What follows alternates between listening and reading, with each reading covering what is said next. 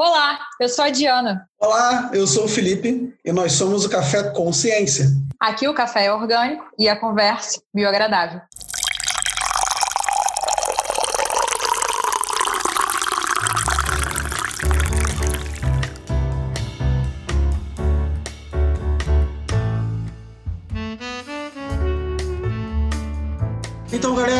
Hoje a gente tem aqui o Luiz. O Luiz é biomédico, ele é cientista e tem um nome muito maneiro que ele vai explicar para a gente o que, é. Luiz, por favor, se apresenta para a galera aí, por gentileza. Fala aí, pessoal. Né, meu nome é até um pouco longuinho, né? Luiz Guilherme Hendrick Santos Aragão. Então, quando eu comecei a criar meus conteúdos na internet, eu pensei, cara, preciso criar um nome curto, né? Porque como é que eu vou me apresentar desse, desse jeito na internet? E aí, como na chamada eu tive muito problema, né, com as, com as minhas é, professoras, professores que não sabiam falar meu nome, eles liam Hendrix e a primeira coisa que saía era Hendrix. Não é uma minha homenagem ao Jimi Hendrix, as pessoas Eu ia te perguntar, eu, eu ia te perguntar. Elas ficam, ficam decepcionadas, eu decepciono as pessoas nisso. Tipo assim, gente, não é, não tem nada a ver com o Jimi Hendrix, apesar de ter sido um guitarrista incrível, escutem Jimi Hendrix, mas não tem a ver isso aí foi realmente algo que eu peguei, eu só fui pensar isso depois. Porque depois eu ainda pensei, pô, vou botar Luiz Aragão. Pô, aí vão perguntar, tu é primo do Renato Aragão, não sei o ah, que. Não, eu falei, ah, não. Derrota total. falei, não. aí foi isso. É, eu sou, então, eu sou cientista. É, eu sou, primeira coisa, né, antes de ser cientista, eu sou biomédico. Eu fiz a minha graduação tanto aqui no, no, no, Brasil quanto nos Estados Unidos, que a gente chama de uma graduação é, sanduíche, fiz em biomedicina, e eu sempre gostei, eu sempre quis fazer pesquisa. Sempre, desde sempre. Sempre foi algo que eu decidi muito antes de começar a faculdade. Tanto que quando eu escolhi biomedicina, foi muito, foi muito focado nisso que eu pensei assim, qual profissão qual carreira ou qual faculdade que eu posso fazer para ser cientista? Porque a gente não tem muita resposta. A gente vê o cientista de aleco, ah, mas ele é químico, ele é médico, ele é, sei lá, engenheiro de alguma coisa. A gente contar no ensino médio, às vezes a gente não tem muita noção. E o curso de biomedicina tinha uma grade muito boa, muito atraente para mim, porque eu falava assim: ah, se eu fizer esse curso, eu vou ter uma série de disciplinas que vão facilitar com que eu fosse para realmente esse caminho da ciência. E foi um tiro assim certeiro, porque a, o curso realmente me deu muita base para poder ir para a ciência. Mas eu comecei na ciência desde cedo. Desde o segundo semestre da minha faculdade eu já estava trabalhando em um laboratório como como aluno de iniciação científica. E aí foi indo, fui fazendo pesquisa aqui no Brasil, depois em 2014 eu mudei para os Estados Unidos. Lá eu fiquei morando em dois eu morei em dois estados, tanto no estado de Nova York quanto em Boston.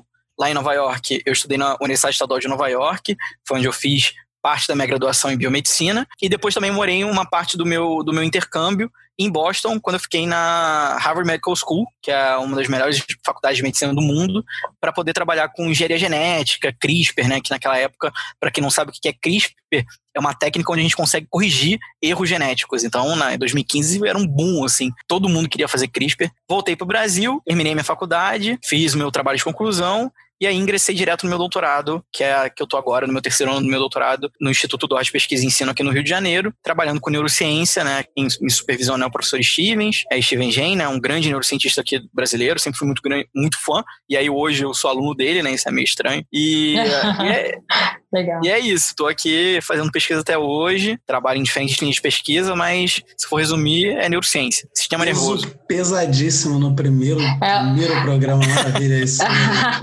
Olha, eu compartilho essa questão do nome com o Luiz, porque a, o, meu, o problema com o meu não é nem o, só o sobrenome, né? Mas tem a questão do nome também. Que ah, sim, o nome, é o nome dela é S4. É diferenciada. S4. É, cada, pois cada é, um sai, cada nome dela sai um né? S diferente. E sempre tem gente que pergunta se o Galaxy é realmente meu sobrenome sobrenome se eu tenho algum convênio, algum conchavo com a galera de celular. Mas não, eu, não eu perguntei isso para ela hoje, inclusive. pois é, exatamente. Luiz, por que neurociência? Então, eu sempre fui muito curioso. Eu sempre fiz muita uhum. pergunta, assim. Eu acho que meus pais, até hoje, eles me falam que, assim, olha, se não fosse cientista, cara, provavelmente ia ser ou jornalista, alguma coisa assim, que eu adoro perguntar. Minha mãe é jornalista, então acho que seria também, tem um pouco dessa inspiração dela. Mas eu sempre gostei muito de fazer perguntas. Eu sempre fiquei muito fascinado com as coisas a neurociência, você estudar o cérebro, todo dia é diferente. Porque o cérebro é um órgão extremamente complexo que desempenha um milhão de funções todo o tempo, todo, um, todo momento ele está controlando tudo. Então eu pensei assim, pô, se eu for estudar alguma coisa, que seja essa coisa fascinante que é o cérebro. Eu fui muito na questão de que a neurociência podia me permitir fazer o que um cientista faz de melhor, que é fazer pergunta e responder. Muito bom. Característica principal de um cientista, né? Sem dúvida. Agora, deixa eu te perguntar uma coisinha. Quando você decidiu fazer a sua biomedicina, o que, que te atraiu para continuar insistindo na ciência? Porque todo mundo. Você tinha vários caminhos, né? Você podia estar trabalhando Sim. agora com desenvolvimento de fármaco, com uma série de outras situações dentro da biomedicina. Por que, que você escolheu ser cientista nessa vibe? É, quando a gente entra na ciência, é meio que um buraco, porque a gente não tem muita noção das coisas que, que tem lá dentro. Basicamente, o que a gente faz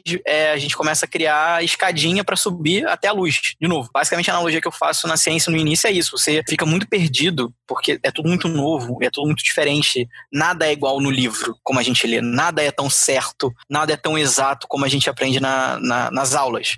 Mas isso é legal, isso é interessante. Isso acaba te motivando a querer entender por que, que aquilo ali é assim. É, eu lembro que a primeira vez que eu vi uma célula, eu fiquei muito decepcionado. Eu via.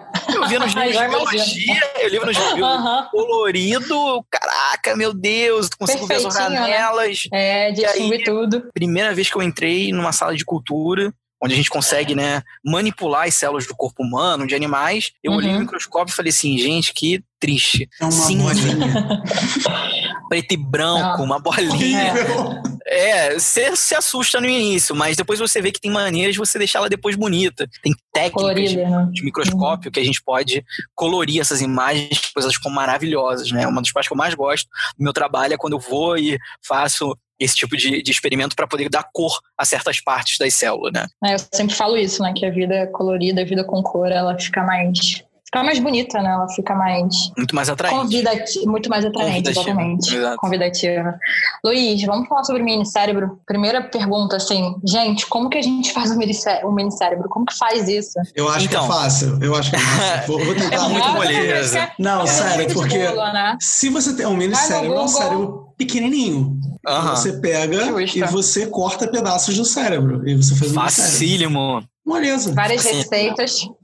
Para eu responder, muito fácil. Para eu responder essa pergunta, a gente tem que rever certos conceitos, que é rapidamente só para a gente poder entender da, como que isso chegou nesse ponto, né? Porque quando a gente fala de minicérebro, a gente fica muito assustado é, quando a gente fala assim, ah, uma, é uma versão miniatura do cérebro. Cara, o cara já imagina o quê? Um cérebro boiando numa plaquinha e o cientista maluco, descabelado, dando choque. É uma característica que as pessoas veem, às vezes, o cientista dessas maluquices, né? O cientista é um pouco maluco, tá? Porque a gente, a gente tem que estimular a nossa maluquice para poder fazer coisa. O minicérebro, ele vem de célula no nosso corpo a gente tem vários tipos de células. Vocês vão, aprenderam isso, vão aprender pro resto da vida que a gente tem células da pele, células do nosso cérebro, e a gente tem um tipo de célula especial que com certeza as pessoas que estão escutando a gente já ouviram falar, que é a célula tronco. A célula tronco, gente, é a célula que pode dar origem a tudo. Ela faz tudo. Ela dá origem a tecido, ela dá origem a órgãos. E quando a gente olha para uma célula tronco, isso é interessante, porque ela pode originar várias coisas, muitas coisas. A gente tem várias possibilidades de trabalhar com células tronco. A gente pode pegar as células tronco que a gente, que a gente chama de células tronco embrionárias, que elas são encontradas no embrião.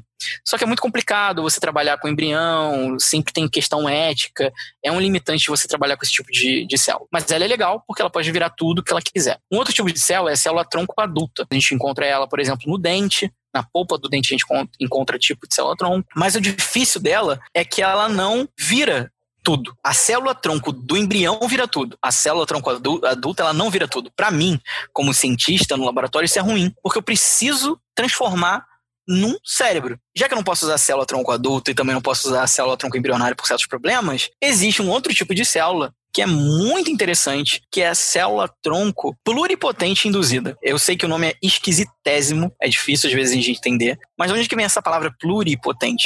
O pluripotente é basicamente a função dela. Ela tem uma potência pluri, de plural. Ela pode se tornar muitas coisas como a célula tronco embrionária. E o mais legal disso foi um pesquisador, em 2005, que ele descobriu o seguinte: já que tudo do nosso corpo, todas as células do nosso corpo já foram uma célula tronco embrionária algum dia na linha do tempo, será que eu consigo pegar uma célula que já está no fim da linha e fazer ela fazer o caminho ao contrário? Voltar no tempo? Basicamente é isso. Será que a gente consegue fazer isso?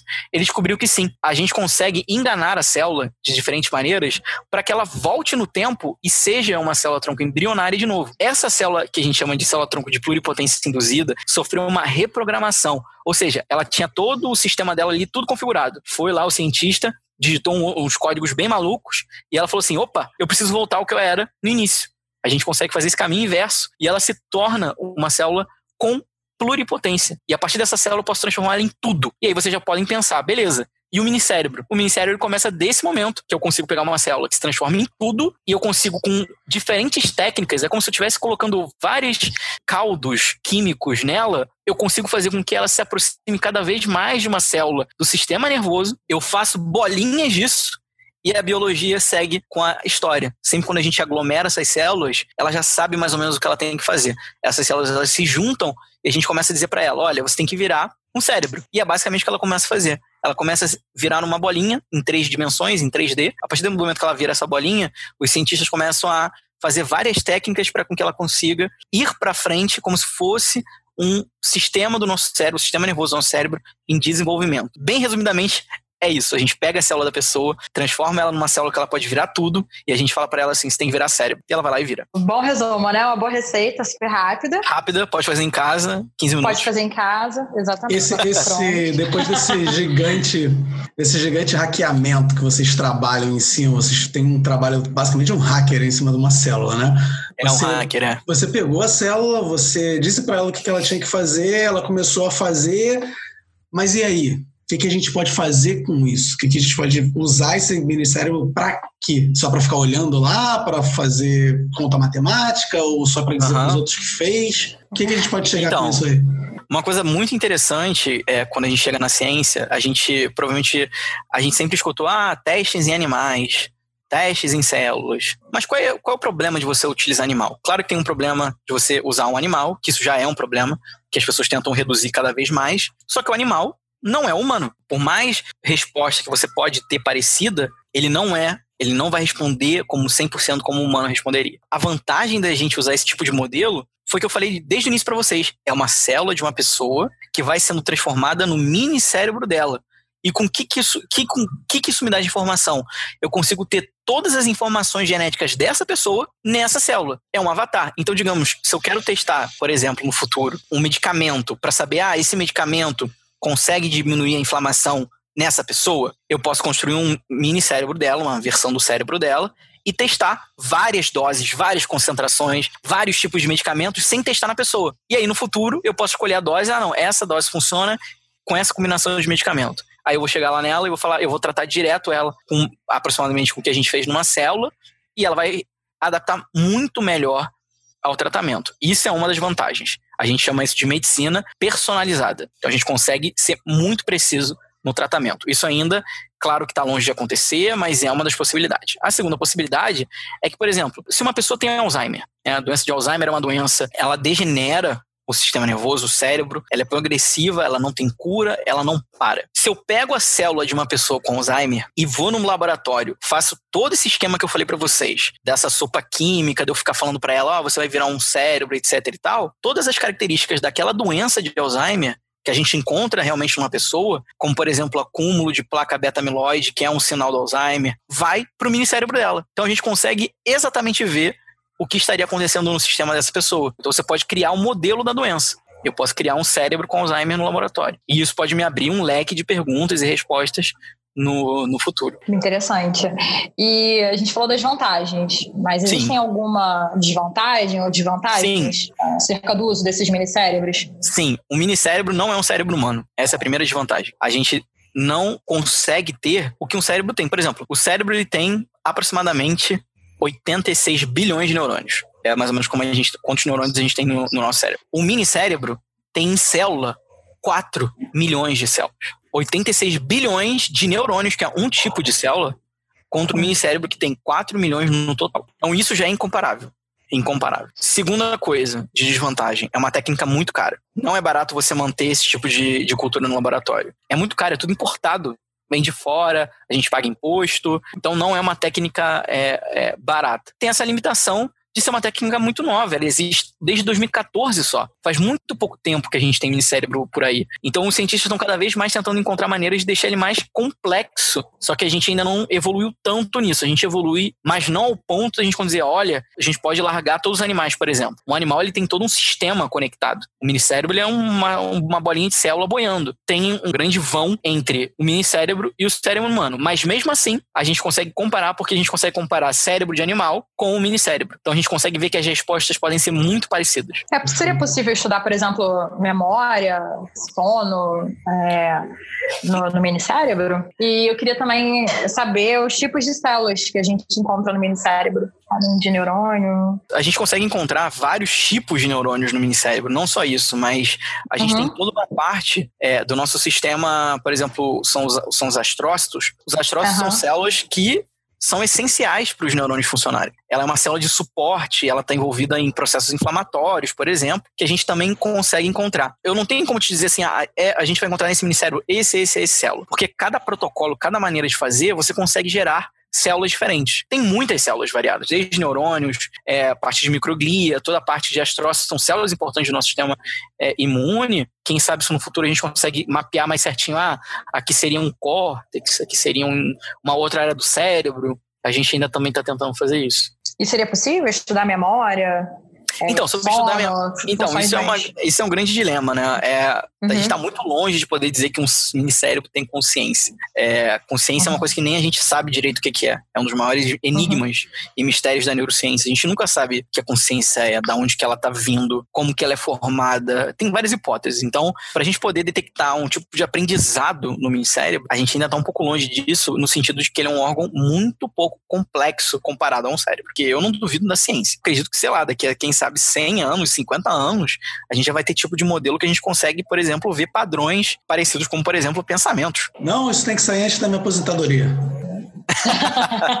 quem sabe, quem sabe. Tem que Cara, deixa a gente, falar. Né? A gente é novinho, Felipe. A gente tem o quê? Você tá com quantos anos, Felipe? 25? Eu tô com 32. 32? Já tô gasto, já tô gasto pela vida, já tô gasto. ah, eu tenho 22.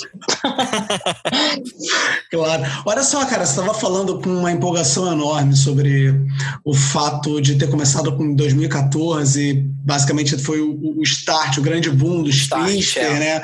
A galera na China fazendo CRISPR em tudo quanto é lugar que eles podiam é, e não podiam Exato. também.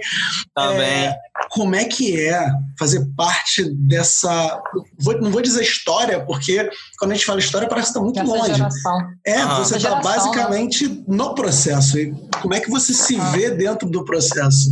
Cara, eu me vejo com muita responsabilidade, né? Eu, por exemplo, eu fui trabalhar quando eu fui virar, quando eu fui ser pesquisador, assistente de pesquisa é, em Harvard, eu tinha 21 anos, era muito novo muito novo, com uma responsabilidade muito grande, né, de, de, de, poder gerar conhecimento lá. Então, o que eu sinto hoje é, mesmo, é o mesmo frio na barriga que eu sentia lá nos Estados Unidos. É você tá na, na fronteira das, das descobertas científicas, e isso acaba gerando um, um, grande senso de responsabilidade com a gente, que a gente tem com os nossos trabalhos, mas também, ao mesmo tempo, é muito motivante. Eu sempre penso assim, o que que eu, o que que eu vou deixar para outras gerações, né? Qual, qual, qual vai ser a minha contribuição nessa história? É o que eu me preocupo muito. Então, assim, se eu puder fazer a diferença mínima que seja, ah, eu descobri que se eu fizer isso na célula, ela faz isso, que às vezes pode parecer insignificante, mas quando a gente pega, olha o quadro geral de como as coisas funcionam, todas essas pequenas contribuições feitas aqui nos Estados Unidos, na Alemanha, na China, no Japão, do mundo inteiro, no final elas se encaixam. No final elas se encaixam. Aí no final alguém ganha um prêmio Nobel. Aí você tem a mágica, a mágica da ciência básica, né? Enquanto a mágica da ciência básica. A ciência básica, básica invisível, que ninguém vê, o, quem, o que, que você está fazendo com uma célula e de repente, nossa, fizeram um fígado no laboratório, mas peraí. É exato. Da onde começou isso? Não, isso aí a gente só vê lá na frente, né? Mas isso é legal, cara, muito bom. Gostei pra caramba de, é, de você falar isso aí. É um estímulozinho, é, a, a, filosofia, a filosofia para os meus alunos felizes ouvindo isso agora. Exato. É, é, cara, ciência é muita filosofia. Tem muita filosofia. Eu, eu gosto muito de, às vezes, correlacionar as duas coisas, né? Porque o método que o filósofo usa para construir um, um raciocínio é muito parecido com o método que o cientista usa para construir uma hipótese. Ah, então, já que você, gosta dessa parte de, de, filosofia, a gente pode entrar mais no ponto ético, né? Porque a ah. gente acabou falando, eu acabei falando sobre os nossos amigos chineses que faziam e aconteciam ah. no começo de tudo. Obviamente, a gente entende que era um momento mais nublado. É, Sim. Quando a gente não consegue. A China entender... é muito mais fechada, né? Exato. Quando você não tem o entendimento do limite onde você pode chegar, até porque a técnica não foi nem. tinha nem sido criada direito, já estão testando é. a técnica, entendeu? Então não tinha bem um limite ético social que pudesse ser colocado ali. Hoje em dia, Sim. a gente já tem uma ampla discussão, é, não só com o CRISPR, mas com todos os modelos de, de, órgãos a organelas que você consiga é, fazer com esse processo. E o que, que você pensa sobre isso? Quais são os limites éticos que você enfrenta, ou que você acha que deveria enfrentar e não enfrenta? Como é que funciona essa parada aí? Ao mesmo tempo que você você está no limite ali da, da fronteira do, da, da, da, técnica, pouco se sabe do próximo passo que você vai dar. É muito você ir, ir andando no escuro com uma lanterninha e tá ali vendo que as coisas acontecem. Ao mesmo tempo que você não tem muita visão, essa parte mais ética, às vezes ela acaba passando um pouco batida. Porque as pessoas ainda não entendem muito bem, ah, será que o minicérebro ele sente dor? O processo de dor é algo muito complexo. Fica um pouco questionável em relação a isso, porque a gente ainda está com uma técnica limitada. Mas, por exemplo, eu posso falar uma coisa para vocês que acontece. Se você desenvolve um minicérebro mais voltado, por exemplo, para olho, a gente consegue botar esse minicérebro numa plaquinha de vidro cheia de espetinho que a gente consegue saber a eletricidade que esse minicérebro está gerando. Todas as nossas células elas têm essa eletricidade, como a gente chama de, de bio, bioeletrogênese, que é o que é responsável por propagar os sinais. Então, se a gente põe esse minicérebro de olho, primeiro só fica olhando o que ele está fazendo. Tá quietinho lá. Se eu acendo uma lanterna em cima, ele começa a ficar extremamente agitado, digamos assim. Ele já consegue perceber a luz. Esse é o ponto que a gente já está em desenvolvimento de minicérebro. E o quanto ético isso pode ser? É questionável. Quanto tempo que eu posso manter um, um minicérebro? Tem gente que mantém aí 3, 5 anos já, já teve caso. Então a gente está tentando controlar essa direção sem saber onde vai chegar. Isso é agoniante muitas, muitas das vezes. A gente não, não tem noção de onde que a gente vai bater. Isso deve ser bem sinistro. Dia. É, é, é. pensar. Deu até, deu até um impacto aqui agora. Eu ia fazer é. uma piada, mas não vou nem fazer. deixa pra lá, deixa quieto. É, é, Luiz, te perguntar uma coisa. Tem algum ponto que você apontaria, assim, que você indicaria como uma possível melhora?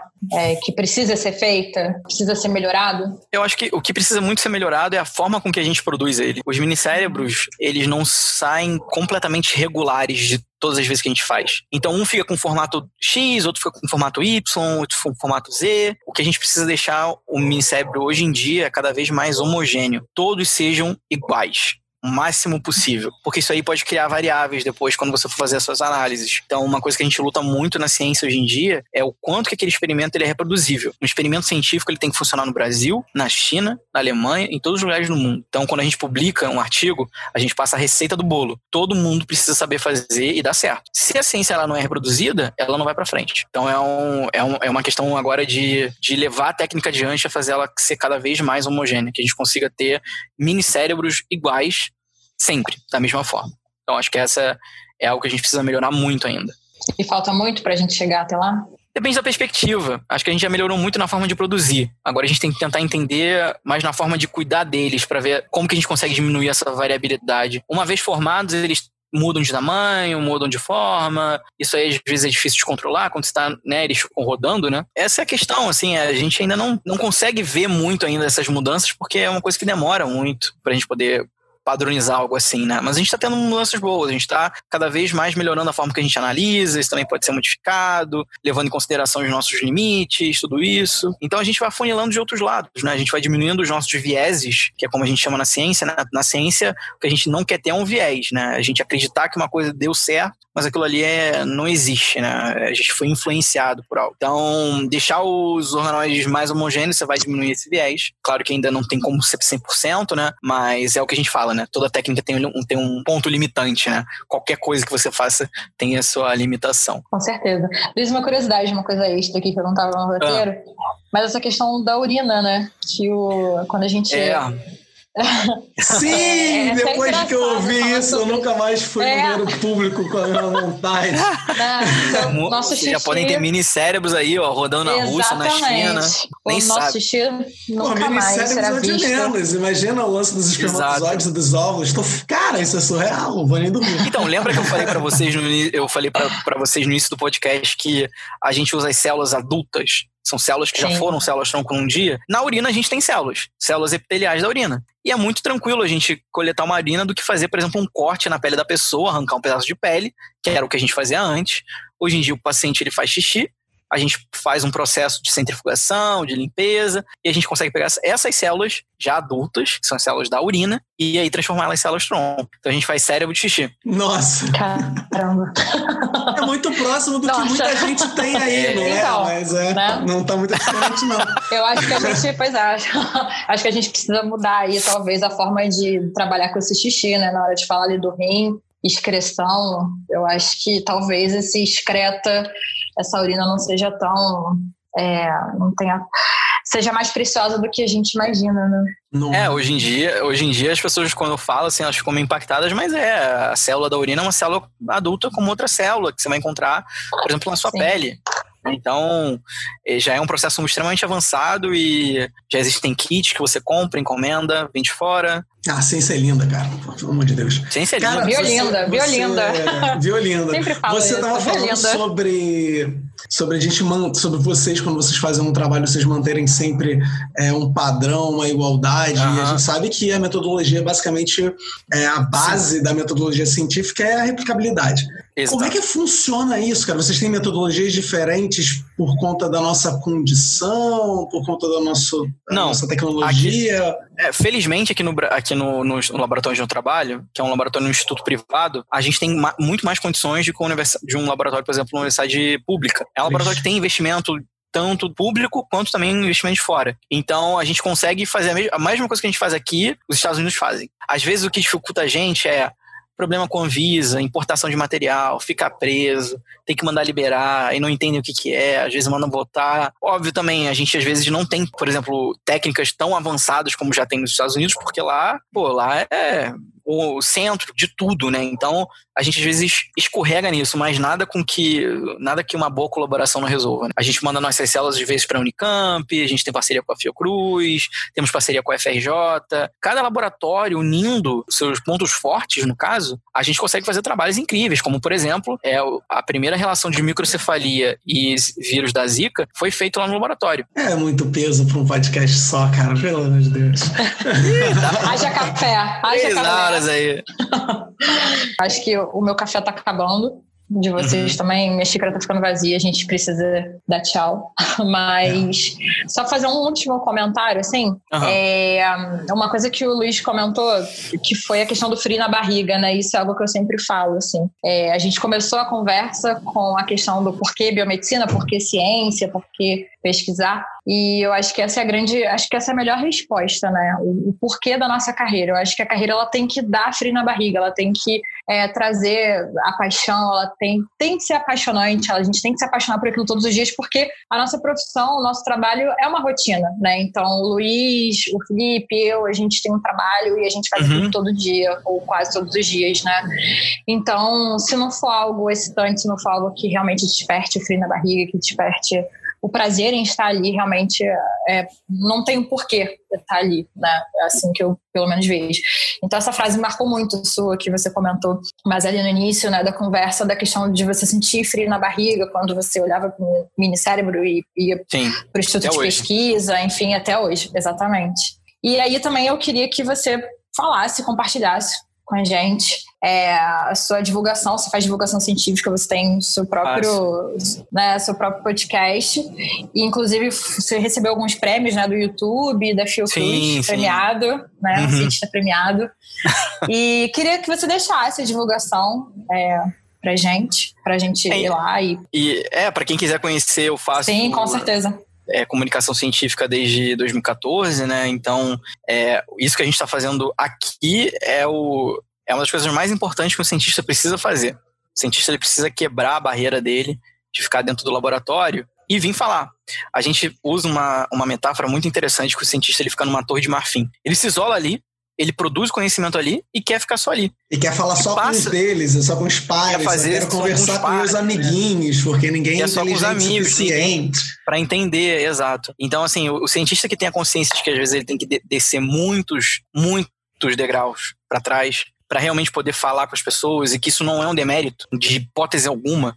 Até porque, assim, a maioria do dinheiro que banca ciência são de pessoas que não entendem ciência, são os impostos. Se o cientista que ganha dinheiro para fazer isso não tem um mínimo de vontade de retribuir de alguma forma, ele está fazendo ciência errada. Hoje em dia, nos Estados Unidos, por exemplo, quase todos os departamentos têm centros de comunicação científica, porque é uma forma deles ganharem dinheiro, doação, das pessoas entenderem a importância do trabalho dele. Não importa se ele trabalha com borboleta ou ele trabalha lá com câncer, não sei o que, não. Tudo é importante na biologia. Tudo tem um porquê. Basta o cientista vir e falar isso para as pessoas. Isso é comunicar ciência, é o que eu faço desde 2014. Então, assim, para quem quiser conhecer, eu tenho um canal no YouTube, que é Luiz Hendrix, vocês colocarem lá, Luiz com Z, Hendrix, vocês vão encontrar, eu falo de temas, assim, super diferentes, desde é, como que a gente consegue fazer, por exemplo, como é que a gente usa o método científico no dia a dia? Vocês não sabem, mas a gente usa o método científico para fazer várias coisas no nosso dia a dia. Um assunto que eu gosto muito, que é a parte de física, eu gosto muito de astrofísica e tal. Eu gosto também de aplicar isso na biologia, como é que os astronautas no espaço, como é que a biologia deles mudam com a microgravidade. Então são temas que eu abordo é, no meu canal. Tem os meus dois podcasts, que é o Biomedcast, vocês conseguem encontrar no Spotify, no Deezer, em várias plataformas, todas as plataformas de forma gratuita, que é um podcast um pouco mais avançado, ele tem mais debate científico, e tem um podcast solo que eu faço desde 2019, desde o ano passado, que é o SciTalk. Esse sim é um podcast que eu acho que todos vocês vão gostar muito, porque eu falo sobre coisas muito complexas de uma maneira muito fácil de entender. Acho que esses meus sete, seis anos, sete anos de comunicação me ensinaram muito como que eu consigo passar um conteúdo difícil de uma maneira simples. Então também vocês encontram de forma gratuita em todas as plataformas é, de podcast e é só vocês escreverem na internet Sai Talk, vocês vão, vocês vão me encontrar por lá. E é muito é bom o, o, seu podcast. Obrigado. Amei, adorei. Cara, eu só tenho que te agradecer demais por estar aqui com a gente hoje, por principalmente pelo seu trabalho que faz, cara sinceramente, a gente que é cientista sobreviver. Porque eu vou passar, você vai passar, e se a gente não tiver Exato. uma geração depois da gente para assumir esse bastão e ver que a ciência não é glamurosa, mas é maneira pra caramba e a gente adora muito, fazer, é, a gente vai parar. Então, tipo, esse trabalho de divulgação é muito legal e tomara que ele continue. Tomara que a gente consiga também ajudar nesse trabalho de, de divulgação do nosso jeitinho e a gente só só tenho a agradecer realmente pelo seu dia e pela sua noite, pela sua madrugada maravilhosa que você passou. Então, aqui no isolamento, né? Todo Nesse isolamento casa. de quarentena. Obrigadaço. Quarenteners. Luiz, é, muito obrigada. Ai, desculpa, não, eu te é, cortei. Não, não, vai comentar que não, você fez esse gancho, é, falando de quarentena, né? Agora, mais do que nunca, as pessoas vão ver a importância da ciência para resolver um problema. Com certeza. Sim, antivax, por favor, quando a gente tiver a é... vacina do coronavírus. E olha, e olha a importância. Exato. E olha a pessoas... importância da, da divulgação, né? Pra, Exato. Pra é gente tô... ganhar o respeito e, e o apoio da população, da comunidade. Né? É o que eu tô fazendo gente... agora, assim. Eu, eu faço esses podcasts realmente uhum. especiais do coronavírus para as pessoas entenderem a, a, a, o que a gente está vivendo. Sim. De uma maneira fácil. E, e é, é uma coisa que eu também eu, eu, eu, eu ouvi muito agora, é aquela coisa, se, se, você, se você queria imaginar como é que era um mundo sem vacina, você está vendo um mundo sem vacina agora. É o que a gente tá Sem vendo. uma vacina, né? Sem uma vacina. É, sem uma sem vacina. Uma, é, uma, uma, né? Uma única. Chegamos, vacina. chegamos. Uma única. ah. Luiz, é. muito obrigada por aceitar o nosso convite. Obrigado. Sempre Adoramos é uma, esse... sempre muito bom falar sobre ciência. Com certeza. Foi um papo super bioagradável. Que bom. É isso aí. Dia, e café é acabou? Acabou o café. Então tá Aí bom. acabou também. Acabou aqui. Então fechou. Aqui já era bom. também. É. Então beleza. Até o próximo. Até mais, galerinha. Valeu, gente. Até mais. Valeu.